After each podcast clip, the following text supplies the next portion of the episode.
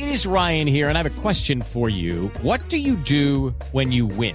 Like, are you a fist pumper? A woohooer, a hand clapper, a high fiver. I kind of like the high five, but if you want to hone in on those winning moves, check out Chumba Casino. At ChumbaCasino.com, choose from hundreds of social casino style games for your chance to redeem serious cash prizes. There are new game releases weekly, plus free daily bonuses. So don't wait. Start having the most fun ever at ChumbaCasino.com. No purchase necessary. BGW. Void were prohibited by law. See terms and conditions. 18 plus. Esto es... Espacio Deportivo Nueva Generación. Ernesto de Valdés, Oscar Sarmiento y Juan Miguel Alonso. Cada generación tiene su historia. Comenzamos.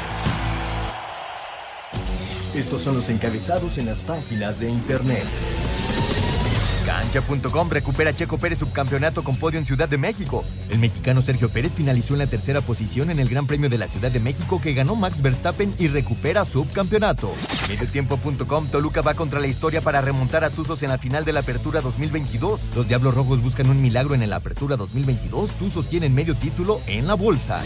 Esto.com.mx Carlos Vela y Los Ángeles FC avanzan a la final de la MLS. Con un 3 a 0 contundente, el equipo californiano se apuntó en la disputa por el título y lo buscará por primera vez en su historia. La escuadra comandada por Carlitos Vela fue el amo y señor del encuentro del Bank of California Stadium de principio a fin. Record.com.mx Mundial Femenil Sub-17. Después de una actuación histórica durante la Copa Mundial Femenil Sub-17, Colombia sucumbió 1 a 0 ante España en la final disputada en Navy Mumbai, en la India.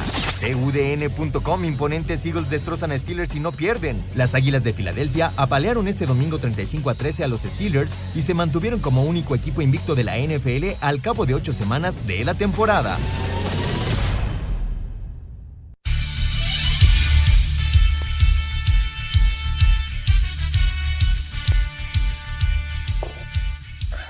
Amigos, amigos, bienvenidos. Este es Espacio Deportivo, nueva generación de Grupo ASIR para toda la República Mexicana. Como todos los domingos, este domingo especial, porque se llevó a cabo el Gran Premio de México con el Checo Pérez repitiendo en tercer lugar el podio junto a César Palomo, Lalo Cortés, Ernesto Valdés, eh, Oscar Sarmiento, su servidor Juan Miguel Alonso, Rodrigo Herrera en la redacción y todo el equipo Grupo ASIR que hace posible llevar a cabo este programa y toda la información para ustedes este domingo de resumen deportivo. Les decía, una locura, una auténtica locura lo que se vivió en el Gran Premio de México. Ya lo estaremos platicando, estaremos platicando acerca de la parte deportiva y competitiva, que no fue lo que llamó la atención este fin de semana. Estaremos hablando acerca de toda la afición que se hizo presente en el Autódromo Hermanos Rodríguez. Hubo hasta molestia de parte de los pilotos por tanta afición que había en el paddock. También estaremos platicando acerca de esta, situación y sobre todo el momento que vive México con esta fiesta creo que se ha echado para adelante y ha dejado absolutamente todo en temas económicos. Creo que el negocio de Gran Premio de México debe de ser uno de los más importantes de toda la temporada porque es una locura lo que la gente está llegando a hacer y también decirlo, el Checo Pérez ha podido hacer un deporte de élite que ha llegado a todas las masas de este país. También estaremos platicando acerca de eso. Por supuesto, tenemos el previo de la final de la Liga MX. El Pachuca recibe al Toluca con una ventaja de cinco goles a uno. Ya veremos y estaremos escuchando a los técnicos, tanto a Almada como a Nacho Ambriz. Almada dice que van a ser contundentes y, van a y no van a quitar el pie del acelerador. Y por parte del Toluca, Ambriz dice que no es imposible esta voltereta. También les estaremos platicando de esto. De la Liga MX femenil, que está en la, en la fase final. Ya también hay campeón en la Libertadores. Eh, también hay movimientos en la jornada 12 eh, allá en España, en Inglaterra, en Italia, que Chucky Lozano lo está haciendo muy bien con el Nápoles. De todo esto estaremos platicando durante una hora. ¿Y qué les parece si arrancamos con el tema de momento, la Fórmula 1? Y es que me parece que lo que está haciendo Max Verstappen con, con Red Bull es espectacular. Y les platico por qué. Todo el mundo pensaba que en el hecho, en el probable, en la probable situación donde el Checo Pérez estuviera en el 1-2 con Verstappen en la carrera, Verstappen al frente, se soñaba, se especulaba, se decía, lo va a dejar pasar, pero lo que, lo que tiene en mente Verstappen es romper el récord de mayores victorias en una temporada que ya tenía empatado conjunto con Schumacher y después de esta victoria llega la décima cuarta victoria en una temporada, convirtiéndose en el piloto con más carreras ganadas en un solo año, superando a nada más y nada menos que Mick Schumacher, uno de los pilotos más importantes en la historia y con más títulos, empatado con quién? Con el que sorprendió el día de hoy, eh, con el que sorprende el día de hoy, que es Hamilton, realmente ese, ese segundo lugar que se iba a Hamilton, el checo realmente no se pudo acercar mucho a ese, a ese Mercedes. Y espectacular, espectacular lo que vivimos el día de hoy, mi querido Oscar Sarmiento, te saludo con muchísimo gusto en la Fórmula 1, este fin de semana de auténtica locura deportiva. ¿Qué tal, este, Juan? Lo dices muy bien. Me parece que hoy lo que vivimos en ese autódromo, hermano Rodríguez, fue algo épico, diferente. Volvemos a hacer cosas diferentes. Rompemos el récord Guinness de más audiencia con público en ese autódromo. Me parece que la carrera, como tú lo mencionas, eh, Hamilton hace una, una gran carrera y el checo no puede acortar distancias y, hacen el 1-3, la escudería, pero fue un gran espectáculo, siguen haciendo historia eh, con esa escudería y me parece que el 1-2 está próximo, ¿eh? Bueno, el 1-2 ya está en el Mundial de Pilotos, que con esta, que con esta, este tercer lugar del Checo, lo importante deportivamente en esta carrera eh, era que el Checo estuviera por encima del Charles Leclerc. ¿Por qué? Porque la, la carrera pasada en Estados Unidos, Leclerc termina por encima del Checo y le saca un punto en el Mundial de, de Pilotos. Y ahora lo importante es que el Checo recupera ese segundo lugar y se pone Exacto. por encima de Leclerc, buscando obviamente el 1-2 en la temporada, no solamente en una carrera. Y yo creo que lo que está haciendo Red Bull está muy fuerte. Escuchábamos las comparaciones de los coches a, a los diferentes pilotos y decían que Red Bull era, auténticamente eran los coches que volaban, pero el, los, los pilotos que más rendimiento tuvieron, a pesar de que la, la, la victoria se la lleva Verstappen, definitivamente fueron los Mercedes, Oscar. Y pasó algo, Oscar, no sé qué opinión tengas tú acerca de esto. Pasa algo en el Gran Premio de México que no había pasado en ningún Gran Premio antes. Y es que la zona de paddock, que es donde se mueven los, los pilotos, donde están cerca de sus coches, de su equipo, pues se venden unos boletos y, la gente puede estar pues donde están los pilotos caminando. Hubo ciertas molestias de los pilotos porque había demasiada gente que se acercaba a los pilotos, los jaloneaban, les pedían fotos, que dentro de lo que cabe, finalmente el Gran Premio ofrecieron esos boletos con la intención de que la gente se pudiera acercar a sus ídolos, pero termina molestando y es una de las cosas que llama la atención este, este año, Oscar. Yo creo que, como tú lo mencionas, yo creo que se rebasa, se rebasa el boletaje.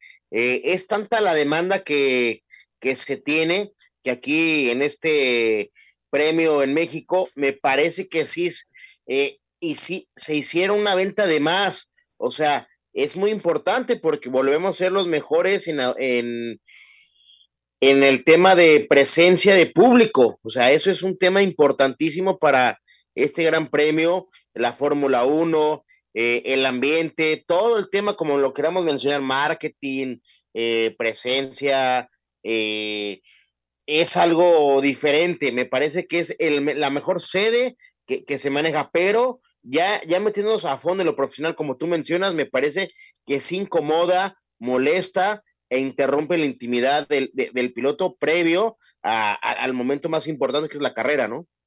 Sí, estoy totalmente de acuerdo contigo, pero mira, yo, yo lo veo así, Oscar.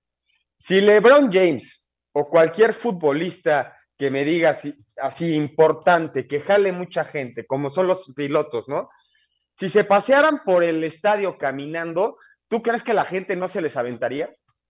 Por supuesto, o sea, es, es algo incontrolable. Es exactamente lo mismo que el paddock. Entonces, más allá de la afición que esté ahí, no, es quien la pone ahí, es quien le da los boletos y la presencia de estar ahí. Entonces yo, yo, creo que este error viene de parte, obviamente, de la organización que no contempló que fuera a haber tanto aforo en, en la zona de paddock. Uno, por los precios que tienen. Y dos, pues porque la afluencia, porque desde el viernes estaba llenísimo, cosa que por lo general Oye. en otras carreras no pasa, Oscar. Y estas zonas que tú mencionas, de esa zona de eh, donde están las escuderías, la zona de pits, claro. eh, la gente que puede caminar, ¿no crees que es de, la, de, de, de los patrocinios muy fuertes que exceden sí. ese, ese tema y caen, ca caemos en este error? Pues más allá de los patrocinios, más allá de, de lo que sea, la venta de boletos y el boletaje estaba apuntado y todos los que estaban ahí tenían un boleto en mano, no había colados, no hubo ningún colado. Pero bueno, esto es una de las cosas que se vive en México. También vimos un ambiente espectacular en el Autódromo Hermano Rodríguez. Si no pudieron ver la carrera, dense la oportunidad de meterse a redes sociales, a Twitter, a TikTok, a donde quieran, y vean el, el payaso del rodeo bailado yo creo que unas 100, 200 personas al mismo tiempo. Vimos un ambiente espectacular, de mucha fiesta. Fueron tres días de auténtica fiesta, Oscar, que terminan con el mismo resultado deportivo que el último año. Mismo podio. Primero Verstappen, segundo Hamilton, tercero, tercero el Checo. Juan, lo que mencionas es algo que demuestra lo que hoy se rompe. Es la, la plaza, la ciudad, el país, eh, el circuito con más este, personas, con más expectativas. Hoy por hoy México me parece año tras año rompe algo, sigue siendo la mejor, el mejor autódromo, la mejor pista en ambiente y en números. Sí, sin duda alguna, estoy de acuerdo contigo, Oscar. Diez podios para el Checo esta temporada. Quedan dos carreras, queda Brasil, queda Abu y el Checo va a buscar el 1-2 en el Campeonato Mundial de pilotos. Vamos con la información con mis compañeros de Asir Deportes. La Fórmula 1 se corrió en México. El piloto mexicano y de Red Bull, Sergio Checo Pérez, subió al podio al terminar tercero en el Gran Premio de la Ciudad de México en el Autódromo Hermano Rodríguez, vigésima fecha del Campeonato Mundial de la Fórmula 1, carrera que ganó su compañero de equipo, el neerlandés Max Verstappen, mientras que Luis Hamilton fue segundo. Aquí las palabras de Checo, quien repitió el tercer lugar logrado el año pasado en esta carrera. Tuvimos una buena arrancada, pudimos pasar a Russell. Desafortunadamente tuve una muy mala parada que me puso detrás de los dos Ferraris y perdí alrededor de 10 segundos con el tráfico me perjudicó bastante y bueno, al final no pude llegarle a Hamilton, no tuve ninguna, ninguna oportunidad. Es padre, ¿no? La verdad, darle una alegría, pero me hubiera gustado estar más arriba en el podio, pero bueno, lo importante es que en el campeonato estamos segundos y ahora pensar en Brasil. En el campeonato de pilotos, Checo llegó a 280 puntos y es segundo. Charles Leclerc, quien terminó sexto en esta carrera, es tercero con 275. Asir Deportes Gabriel Ayala.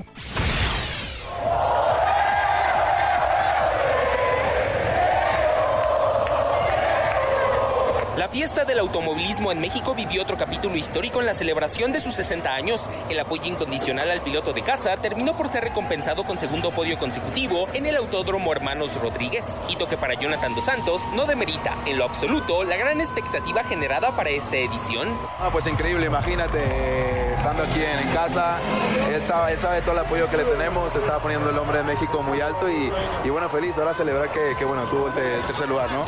Aliento constante de la fanaticada que en André Pierre Gignac dejó un momento único. Bueno, lo, que sí fue bonito es que cada vez que pasaba Checo, el, estadio se levantaba, ¿verdad? Eh, nosotros hay que meter un gol para que el estadio se levante, pero, pero ese es, es una linda emoción. Pero imagino para él debe estar, debe ser increíble, ¿verdad? Pero también corazón dividido en el piloto nacional Esteban Gutiérrez, quien vibró con doble celebración al ser también parte de Mercedes. Muy contento por él como mexicano, lo apoyo mucho. Este, claro que es excepcional que, inclusive aquí en México esté en el podio, que esté siempre ahí presente. Eh, y peleando por la victoria. Ojalá que pronto la victoria venga para Checo. Así Deportes, Edgar Flores. Al tiempo que celebró el podio de Sergio Pérez, Adrián Fernández, figura del automovilismo nacional, considera que la checomanía y la fiebre de su época no deben compararse, sino disfrutarse. Yo viví una bonita época y me da mucho gusto que ahora estén apoyando a Checo. Este, la evolución del automovilismo en México ha, sido muy bonita verla y qué bueno que ahora estén apoyando de esta forma a Checo, me da mucho, mucho gusto. No nada más es el piloto, no, sino es, es él y toda su familia han sido parte de una familia muy linda desde desde que trabajamos juntos hace muchos años. Así Deportes, Edgar Flores. Muchas gracias Edgar por la información de Fórmula 1. Aquí le damos cierre a este tema. El Checo Pérez terminó tercero nuevamente en México. Y hay que decirlo, el Checo Pérez, sin ser el primer piloto de Fórmula 1, sin duda alguna, ha sido una punta de lanza para abrir la afición del deporte motor en México sin duda alguna se agradece y esperemos muchísimo éxito del piloto mexicano. Vamos un corte y regresamos. Estás en el espacio deportivo, ¿no? Ningún jugador es tan bueno como todos juntos. Espacio Deportivo Nueva Generación. Un tuit deportivo. Genio del fútbol, Dios, Diego Armando Maradona habría cumplido hoy 62 años. Arroba medio tiempo.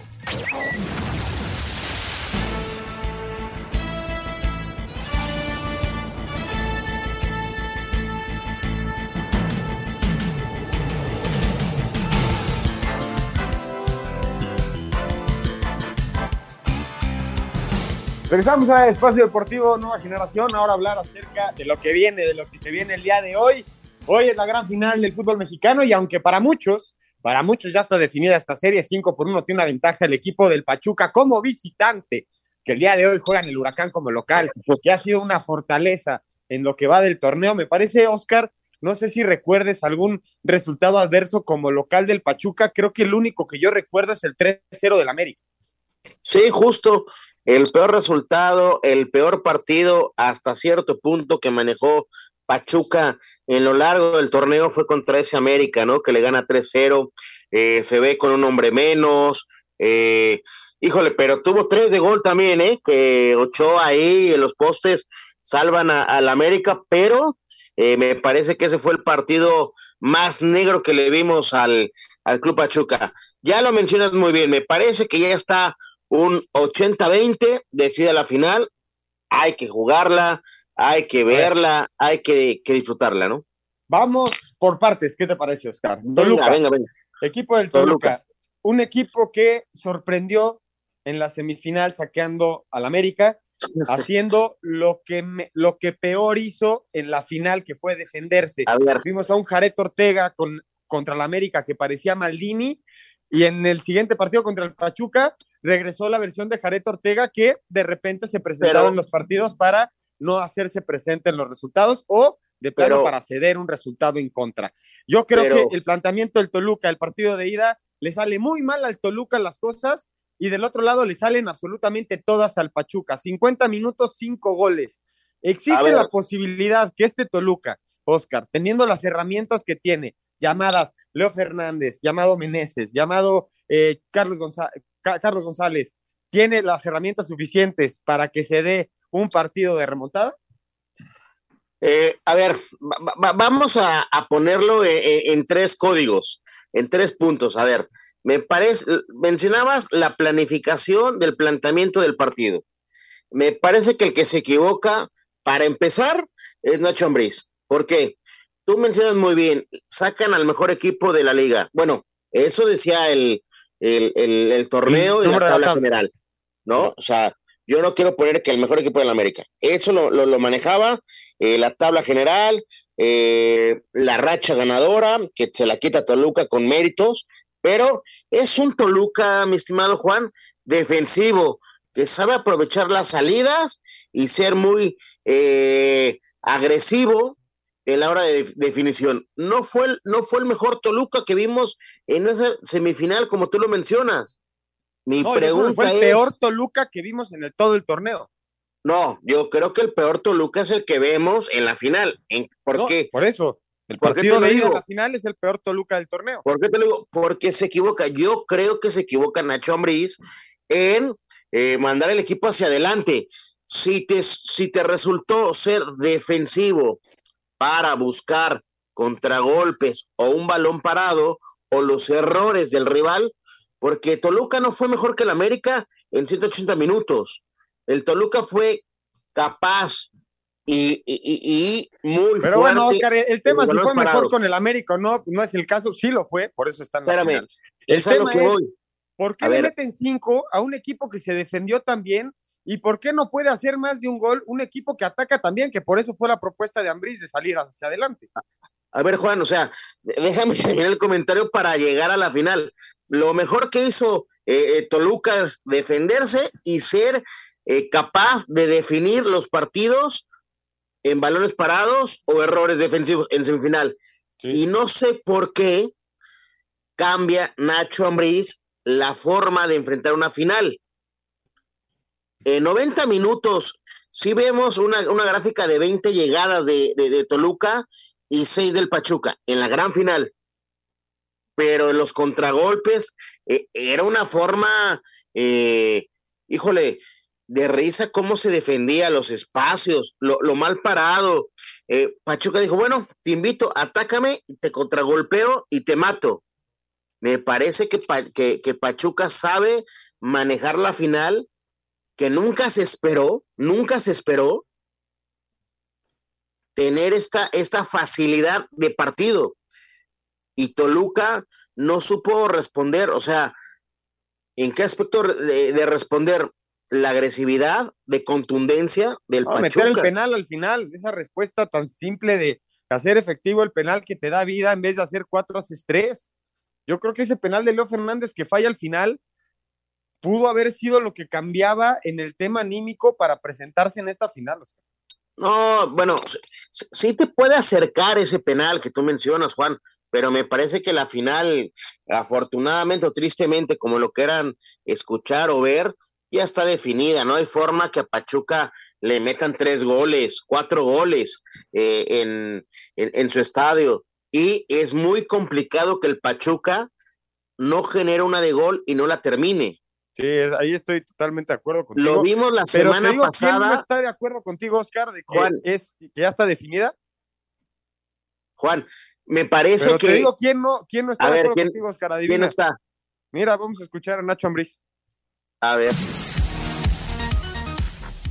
técnico del Toluca, Ignacio Ambriz, dijo que la diferencia en el juego fue la contundencia del Pachuca y señaló que a su equipo no lo pueden dar por muerto. Y que siento que es mucho castigo dentro de lo que fue el partido, pero así está y, y bien tú dices, internamente está la cosa jodida, pero al final es, hay todavía dos tiempos de 45-50 minutos, ¿no? Donde tenemos que irnos a jugar. No tenemos tenemos poco que perder, mucho que ganar. Por ahí ya, ya escuché que nos dan por muerto, está bien, que nos den por muerto mi equipo. Él tiene que dar otra cara el domingo y lo va a hacer y lastimosamente 45 minutos cometimos demasiados errores que no habíamos cometido. Para Sir Deportes, Memo García. Escuchábamos a Nacho Ambriz justamente diciendo que no lo den por vencido, pero Oscar, tú y yo sabemos y yo creo que todos los que vimos el partido de ida y los que estamos metidos y tenemos interés en el fútbol mexicano, que el día de hoy en Pachuca, en el huracán, va a ser muy, muy complicado que el Pachuca no anote gol. Uno o dos o tres, porque si algo tiene este equipo cuando, se, cuando, te cuando intentas ir hacia el frente y atacarlos, es el mejor contragolpe de la liga esta temporada. Híjole, yo, creo que ya está definida la final. Me parece que tiene que pasar algo realmente épico, algo realmente catastrófico para que Toluca empate y se defina en tiempos extras o penales. No, no, no, no, no veo una forma que Pachuca no se pueda coronar eh, en los próximos 90 minutos. Es un equipo que va a manejar bien, eh, mentalmente, físicamente, eh, por fuera, eh, hombre por, me parece que hombre por hombre en jugadas desequilibrantes sí le saca algo diferente al Toluca. Entonces yo creo que ya está prácticamente definida esta final del fútbol mexicano y el próximo campeón del fútbol mexicano es Pachuca.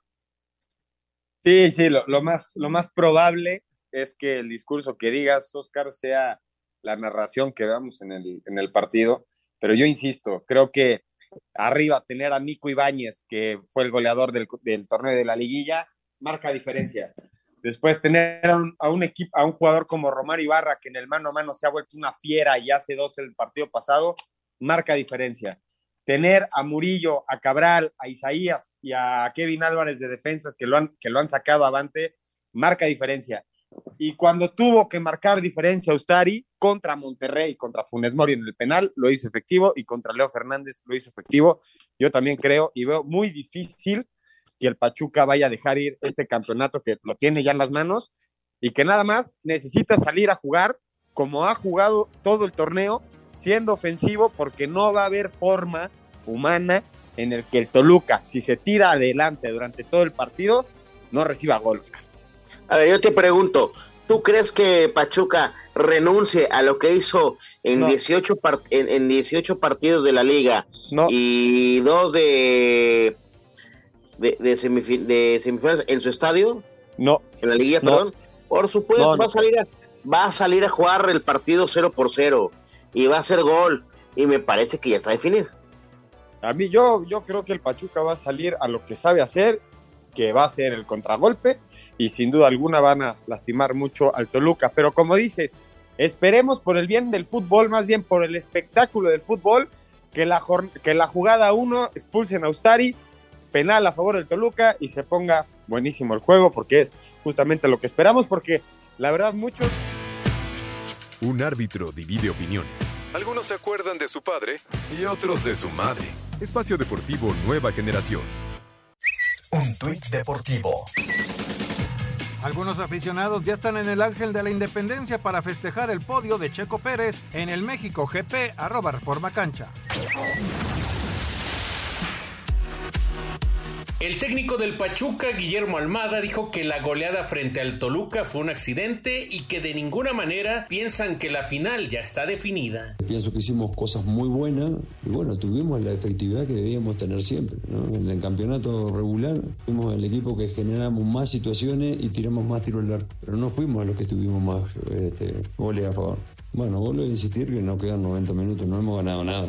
Este, eso lo tenemos clarísimo y se lo dije a los futbolistas en el vestuario. Los pies sobre la tierra y nadie te va a entregar el título antes de jugar. Así que tenemos que demostrarlo dentro de la cancha. Para Sir Deportes, Memo García.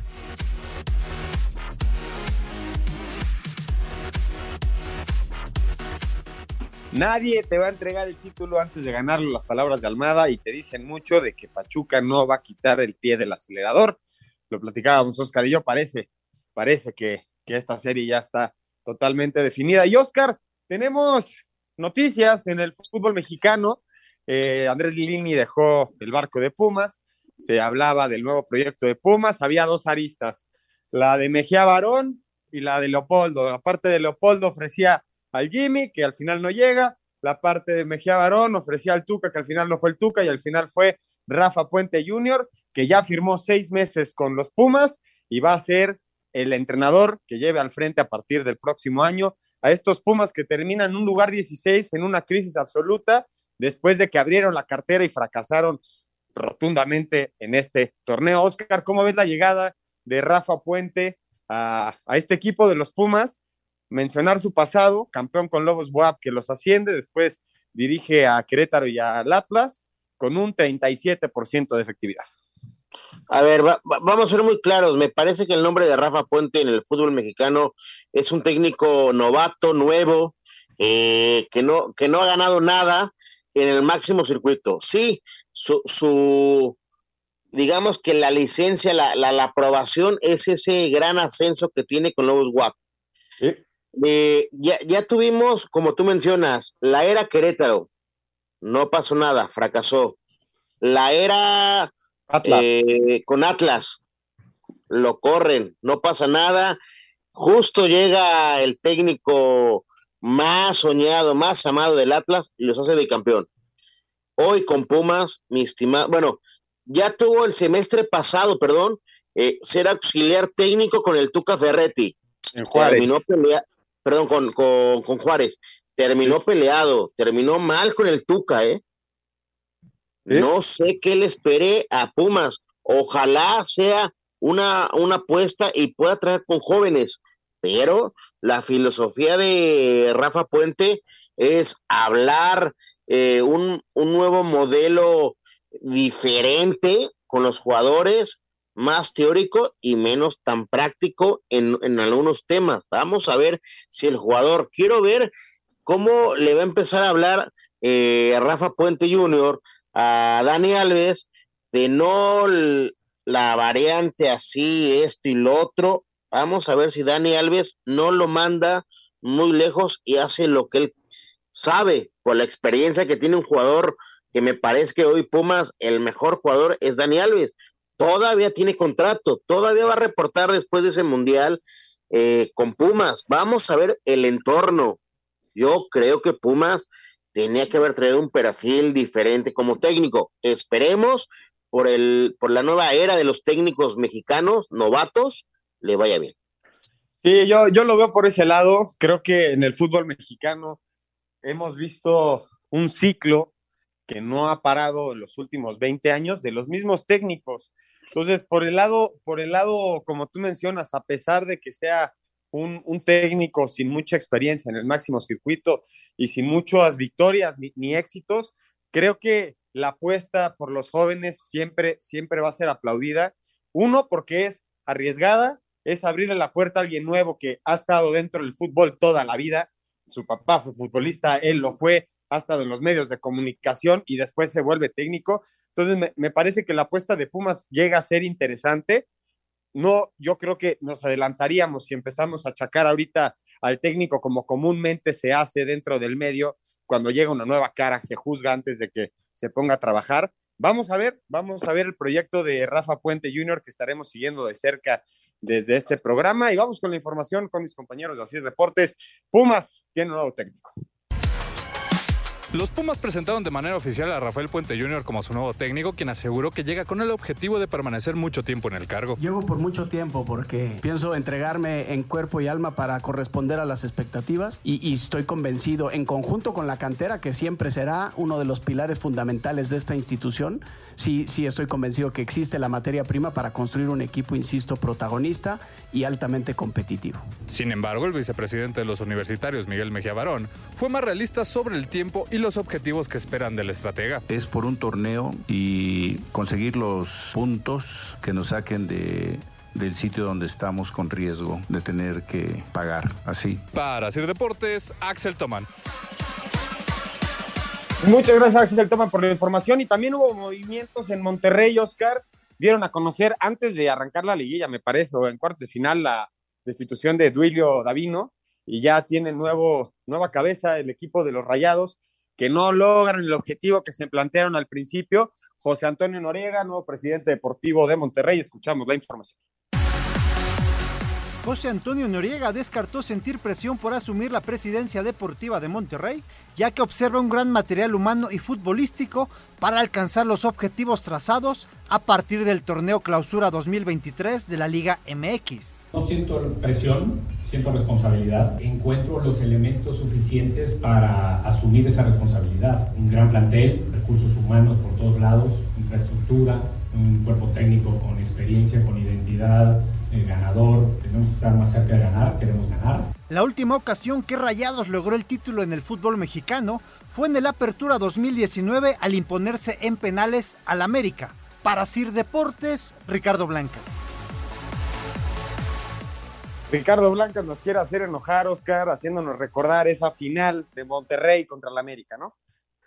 No, bueno, me, me parece que, que, el tema de, de, del Tato Noriega eh, viene a suplir un tipo que, que le dio éxito a, a, Monterrey. No olvidemos lo que hizo, campeonatos, mundial de clubes, que a lo mejor no terminó siendo campeón, pero hizo cosas importantes. Un buen partido eh, contra el Liverpool, ¿te acuerdas? Sí, señor, sí, señor. Entonces me parece que la gestión de Dulio y Davino hay que ponerla en una buena vitrina.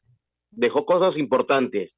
Y hoy sí. el Tato Noriega me parece que viene a, a levantar y, y, a mejorar esa historia. Es un tipo, el Tato Noriega, estudiado, egresado en Europa, diferente, otras filosofías, y tiene una experiencia en los últimos dos años en la MLS en Estados Unidos, donde hoy decimos que esta liga nos está empatando o superando. Entonces, yo quiero ver este beneficio, este crecimiento que hace Monterrey. Me parece que fue una buena decisión. No sé por qué o por qué el ciclo termina con Dulio Davino, pero este nuevo nueva etapa que, que se menciona con el Tato Noriega, yo creo que va a ser para arriba, ¿eh? Sí, bueno, ya, ya veremos este, esta gestión de, Tato Noriega, que tiene mucha experiencia. Eh, como, como, a dónde llega, a dónde lleva Monterrey, que si bien ha sido uno de los equipos que más exigencia deportiva han tenido en los últimos tres, cuatro, cinco años, debido a la gran inversión que ha tenido justamente este equipo y la nómina que mantiene, pues, siempre ha sido muy, muy competitiva. Vamos a ver qué le, qué le depara el nuevo presidente de Monterrey, que seguramente su afición le va, le va a exigir el título a partir del siguiente, del siguiente torneo. Y Oscar, ¿qué te parece si vamos a ver la información de los equipos eliminados? ¿Qué altas ha habido? ¿Qué bajas? ¿Qué, qué planes tienen para, para sus vacaciones? Porque ya estamos en vísperas mundialistas.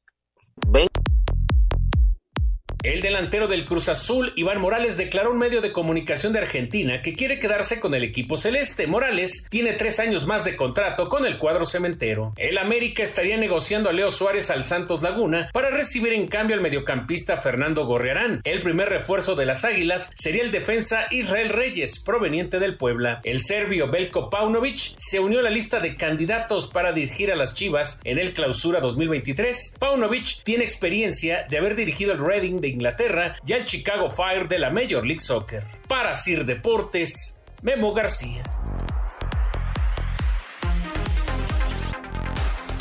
La cámara húngara detrás de cámaras es hermosa y más cuando uno le va a los Pumas y el otro a la América.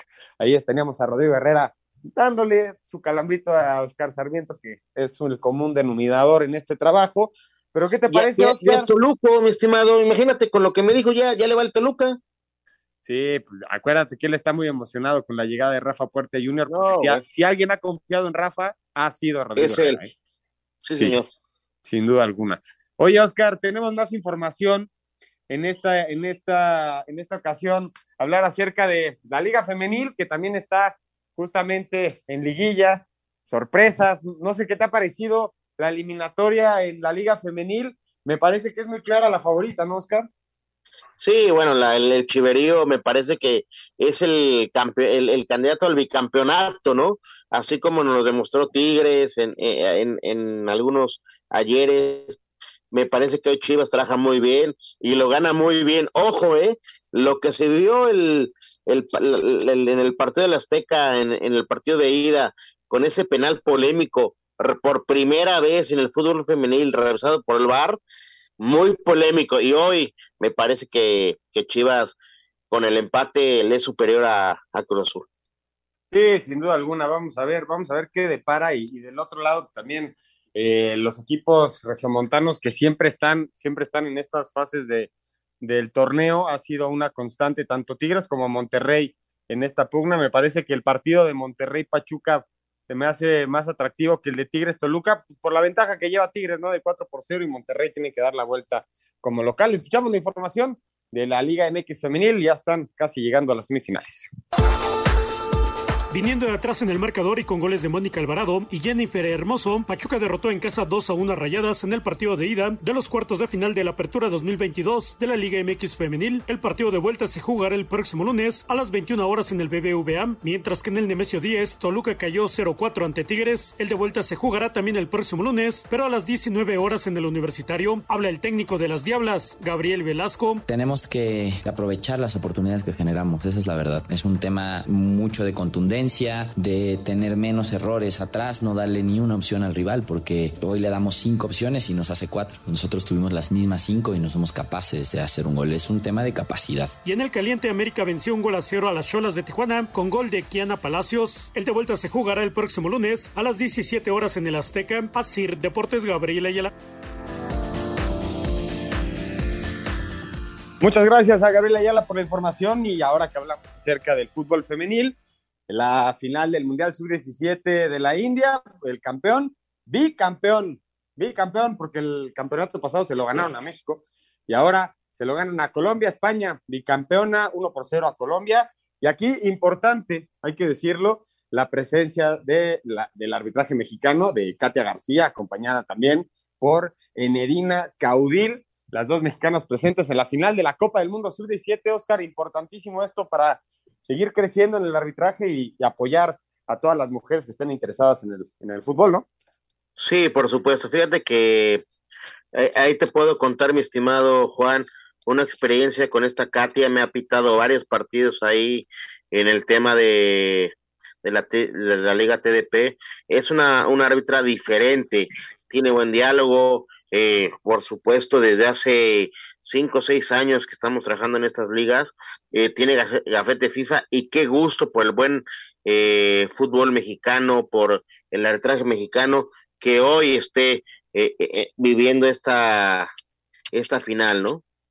Sí, totalmente de acuerdo. España campeón del Mundial Sub-17, escuchamos la información. Colombia se quedó con ganas de cobrar revanche y con un autogol de Ana María Guzmán perdieron 1 por 0 la final del Mundial Femenil Sub-17 ante España. A pesar de quedar tan cerca del título y conseguir lo que nunca antes una selección colombiana había realizado, Lidia Caicedo reconoció que se van con un sabor agridulce. Sí, bueno, obviamente después de contra Nigeria mucha alegría porque habíamos marcado la historia, pero bueno, hoy era un partido totalmente diferente la final y obviamente muy tristes porque no se logra lo que queríamos. En el partido por el tercer lugar, Nigeria venció a Alemania en penales luego de quedar empatadas a tres en tiempo regular. Para Sir Axel Tomán. Muchas gracias a Axel por la información. Oscar, este fin de semana el Real Madrid pierde, pierde la cima en España después de empatar con Girona en un partido polémico porque se marca un penal, ya sabes, un penal que viene del rebote del pecho y pega en una mano que para unos sí debería de estar ahí la mano, para otros no y finalmente uno por uno termina el partido en el Santiago Bernabéu y el Barcelona con la victoria sufrida al 89 que tuvo esta, esta semana retoma la punta y ya le saca un punto al Real Madrid. No, mi estimado Ernesto, el Real Madrid llega a 32 puntos con el empate de hoy. 32 puntos lleva. ¿Cómo estimado Ernesto, Oscarito? Perdón, mi estimado Juan, el Real Madrid sigue en la punta. Tiene 32 puntos. ¿Qué? ¿El Real Madrid? Sí, señor, sigue la punta. Tienes toda la razón. Tienes toda la razón. 32 puntos, 31 el Barcelona. Y el, penal sí es muy dramático. ¿eh? Vamos a un corte y regresamos con más información. Estás en el Espacio Deportivo Nueva Generación. Ningún jugador es tan bueno como todos juntos. Espacio Deportivo Nueva Generación. Un tuit deportivo. En el Hidalgo ya venden la playera de Pachuca campeón. Hoy Tuzos buscará terminar el trabajo y levantar su séptimo título. Arroba la afición. En España, el Mallorca de Javier Aguirre empató a uno con el español de Barcelona. Escuchamos al Vasco Aguirre. ¿Quién decide? ¿Quién decide el bar? El otro día en San Sebastián estuvo hasta un minuto insistiéndole al bar porque un minuto hace gol, no espera, gol, espera, gol, espera, cuatro veces señala gol y al final el de, fue tan insistente el caballero de arriba que lo hizo salir, vio y, cambió la jugada. Y el de hoy no, ni cinco segundos lo llamó. Betis se impuso 2 a 0 a la Real Sociedad. Andrés Guardado fue titular. En Italia, Cremonese empató a 0 con Udinese. Johan Vázquez entró de cambio al 85. El Napoli goleó 4 a 0 al Sassuolo. Irving Lozano jugó todo el encuentro. En Holanda, el PSV Eindhoven derrotó 3 a 0 al Necnic Meyen. Eric Gutiérrez fue titular. En Grecia, Orbelín Pineda participó 76 minutos en el encuentro en el que AEK de Atenas venció 2 a 0 al PAOK Salónica. En Bélgica, Gerardo Arteaga anotó un gol en el triunfo de 3 a 1 del Genk sobre el Mechelen. Los Ángeles FC le ganaron 3 a 0 al Austin y avanzaron a la final de la MLS Cup. Carlos Vela con una asistencia para gol. Para Sir Deportes, Memo García.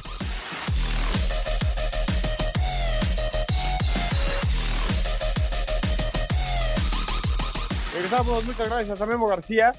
Y yo le sumaría a los mexicanos en el extranjero la asistencia de Marcelo Flores con el Oviedo, que qué bueno que se hace presente. Fue de cabecita, fue en un rebote, en un tiro de esquina, pero qué bueno que esté, sea, se está haciendo presente, marcando diferencia en el Oviedo, también Marcelo Flores, y lo del Napoli, ¿eh? Hay cuidado, cuidado con este Napoli. Esta semana tenemos Champions League, se va a jugar la Champions League, el sexto partido de la fase de grupos, y el Napoli está es, el primer, eh, es el primer lugar de su grupo por encima de Liverpool. Este Napoli está para cosas importantes y qué bueno que estamos teniendo mucha actividad con el Chuco Lozano dentro del equipo italiano.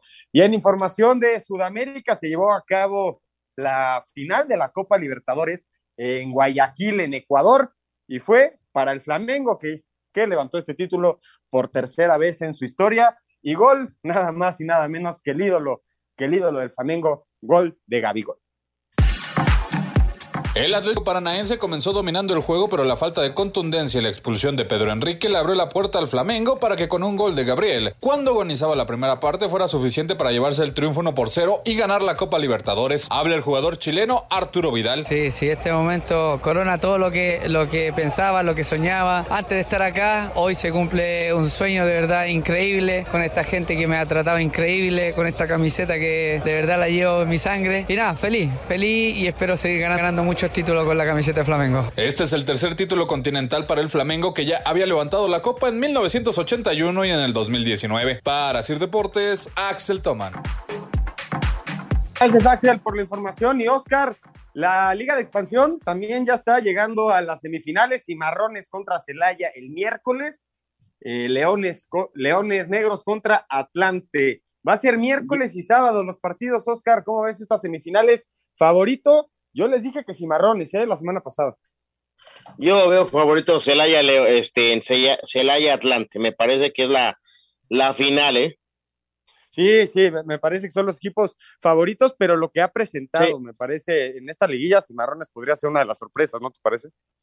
Llama la atención, llama la atención, pero me parece que todavía podemos tener esa final, ¿eh? Oye, ¿veremos contento a Ernesto al final de la Liga de Expansión o lo vamos a ver enojado cada, como cada vez que vea a los Raiders? Me parece que va a estar contento, pero termina siendo una, una final, un campeonato diferente, porque no tiene valor. Esperemos que ya pronto regrese el ascenso, donde el estimado Ernesto de Valdés podrá disfrutar de un ascenso de su Atlante. Qué duro, qué duro ese comentario que acabas de decir, Oscar. No vale, pero deportivamente tienes, tienes toda la razón. Escuchamos la información de la Liga Expansión. Se van a jugar las semifinales la próxima semana. Quedaron definidas las semifinales de la Apertura 2022 de la Liga de Expansión MX. Celaya se medirá a Cimarrones y Atlante a los Leones Negros de la UDG. En los partidos de vuelta de los cuartos de final, los Leones Negros derrotaron 3 a 0 a Venados para avanzar por marcador global de 3 a 2. Cimarrones derrotó 3 a 1 al Atlético Morelia y aunque el global terminó empatado a 3, avanzó por su mejor posición en la tabla general. Celaya eliminó a Durango por marcador global de 2 goles a 0 tras ganar el partido de vuelta 1 a 0. Habla el técnico del Celaya, Paco Ramírez. Un rival muy complicado con jugadores de buen pie y jugadores desequilibrantes en punta. La verdad, fue un rival digno, un rival bien dirigido, un rival muy complicado y felizmente pues seguimos adelante nosotros. Por su parte, Atlante le ganó 2 a 1 a Mineros y avanzó por marcador global de 4 a 2. Las fechas y horarios de las semifinales se darán a conocer este lunes. a Sir Deportes Gabriel Ayala. Gracias a Gabriel Ayala por la información y Oscar. Hay mucha especulación de la liga de, perdón, de la selección mexicana de cara al Mundial de Qatar 2022, sobre todo dos puntos. El primero, Raúl Jiménez, y el segundo, el, Tecatito Corona. Uno con pulvalgia y el otro, escuchábamos a Jorge Sampaoli esta semana decir que su planeación médica de regreso a entrenar es el primero de diciembre, arranca el 20 de noviembre el Mundial, por ende, se estaría perdiendo el Mundial el Chicharito, perdón, el Tecatito y el Chicharito también, porque no está contemplado, eh, por las declaraciones de Jorge Sampaoli. Mira, eh, declaraciones, palabras van y vienen, me parece que tienen razón. El Tecatito no va a estar pues, después de la cirugía, la pubalgia que, tiene, eh, el tema Raúl Jiménez, eh, ya, ya Funes Mori nos enseñó algo, pero no está en ritmo. es un tema que vamos a ir. Nos enseñó a, fallar penales, Oscar. no, bueno, todo el mundo falla, ¿eh? Messi, Cristiano, Pelé, Maradona, todos han fallado. Yo quiero nada más ver cuál va a ser la lista entre el 15 y el 10, 16, que más o menos tiene que estar apareciendo esa lista definitiva. sí, el 15 tiene que estar Claro, el 15 se define, pero el 15 se, se, manifiesta o hasta el 16 se presenta. Vamos Hay que recordarle a, ver. a la gente, Oscar, que se convocaron a 31 jugadores de estos sí, 5 para la lista final de 26 jugadores. Sí, señor, justo. Vamos a ver quiénes son los sacrificados por lesión, por falta de ritmo o los que no le llenan el ojo al, al tapa. Sí, sí, vamos a ver que es una polémica que si empezamos ahorita, Oscar, no tenemos tanto tiempo para acabar. ¿Qué te parece si vamos con la información? El delantero del Valencia, Edinson Cavani, salió lesionado del tobillo derecho al minuto 18 del juego de este sábado frente al Barcelona y prendió las alarmas en la selección de Uruguay sobre si este problema físico no le impedirá jugar en Qatar. En el juego de este domingo entre Arsenal y Nottingham Forest, Buyaco Saka dejó el terreno de juego por una lesión en el tobillo izquierdo. El técnico de los Gunners, Michael Arteta, espera que esta lesión no le impida a Saka estar con Inglaterra en el Mundial. Esperemos que no. Fue una mala patada desde el principio y cojeaba, pero no veo más allá de eso. Veamos cómo está en los próximos días. Para Sir Deportes, Memo García. Gracias, Memo. Hoy te has rifado absolutamente toda la información. Bien, información de la Serie Mundial. Empatada la Serie Mundial. El primero celebran los Phillies, el segundo los Astros y tenemos toda la información. Los Astros de Houston le ganaron cinco carreras a dos a los Phillies de Filadelfia e igualaron la Serie Mundial a un triunfo por equipo. En la primera entrada, los Astros conectaron tres dobletes para anotar tres carreras y después sumaron dos más en la quinta por un cuadrangular con uno en base de Alex Breckman para tomar una ventaja de 5 a 0. Los Phillies respondieron con una en la sexta y otra más en la novena. Fran Valdez fue el pitcher ganador con una labor de seis entradas un tercio, en donde solo recibió una carrera y ponchó nueve bateadores. Escuchamos al catcher de Houston Martín Maldonado. Eh, sí, no, alivio. Eh, sabemos que ellos fue una DJ bien difícil y eh, sabemos lo que podemos hacer, sabemos lo que, que ese equipo que tenemos y algo que hemos estado haciendo todo el año. El tercero de la serie se juega este lunes en Filadelfia. Para Sir Deportes, Memo García. Oscar, tenemos actualización del momento que se está viviendo en la final en el, en el huracán. ¿Qué minuto va? Minuto 13, ya empezó la final, 0 por 0 un partido apretadito, pero con la ventaja y durmiendo muy bien el partido Pachuca, ¿eh? Sí, como, como lo decías eh, desde un principio, ¿no? Que Pachuca iba a salir justamente a, a dormir la pelota. Les doy rápido las alineaciones. Por Venga. parte del Pachuca, Ustari, Kevin Álvarez, Cabral, Murillo, Isaías, Sánchez, Chávez en medio y arriba Paulinho, Guzmán, Ibarra y en punta Nico Ibáñez. Por parte del equipo del Toluca, Volpi en la portería, Angulo por izquierda, Huerta y Mosquera de centrales, López por derecha, Ruiz y Baeza de contenciones, Meneses por izquierda, Leo Fernández por derecha, en medio Navarro y en punta Carlos González, las alineaciones del partido, mi querido Oscar. Y yo sé que a ti te gusta mandar mucho esta nota. ¿Qué se manda al final del programa, Oscar?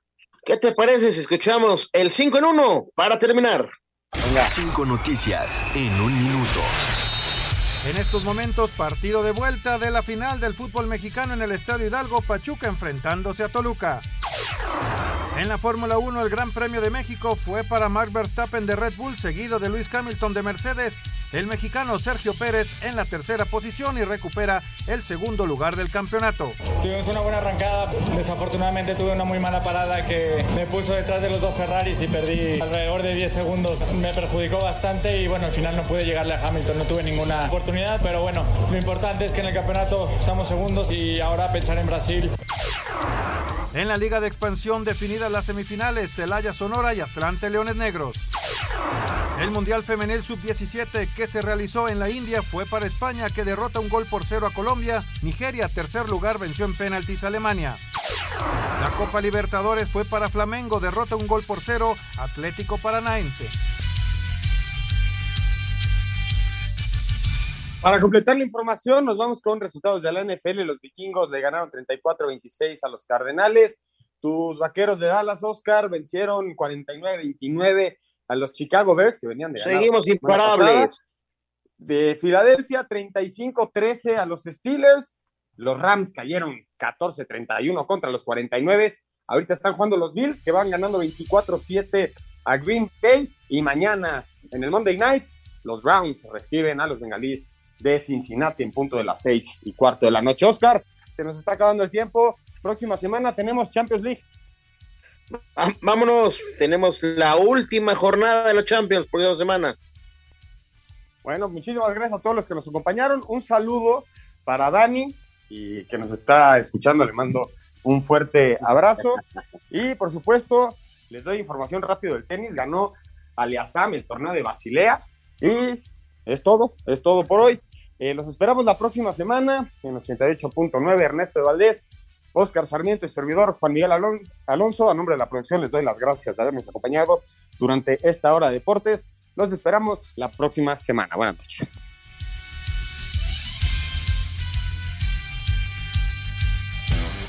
Fútbol, béisbol, americano, atletismo, todos tienen un final. Termina Espacio Deportivo Nueva Generación. Ernesto de Valdés, Oscar Sarmiento y Juan Miguel Alonso.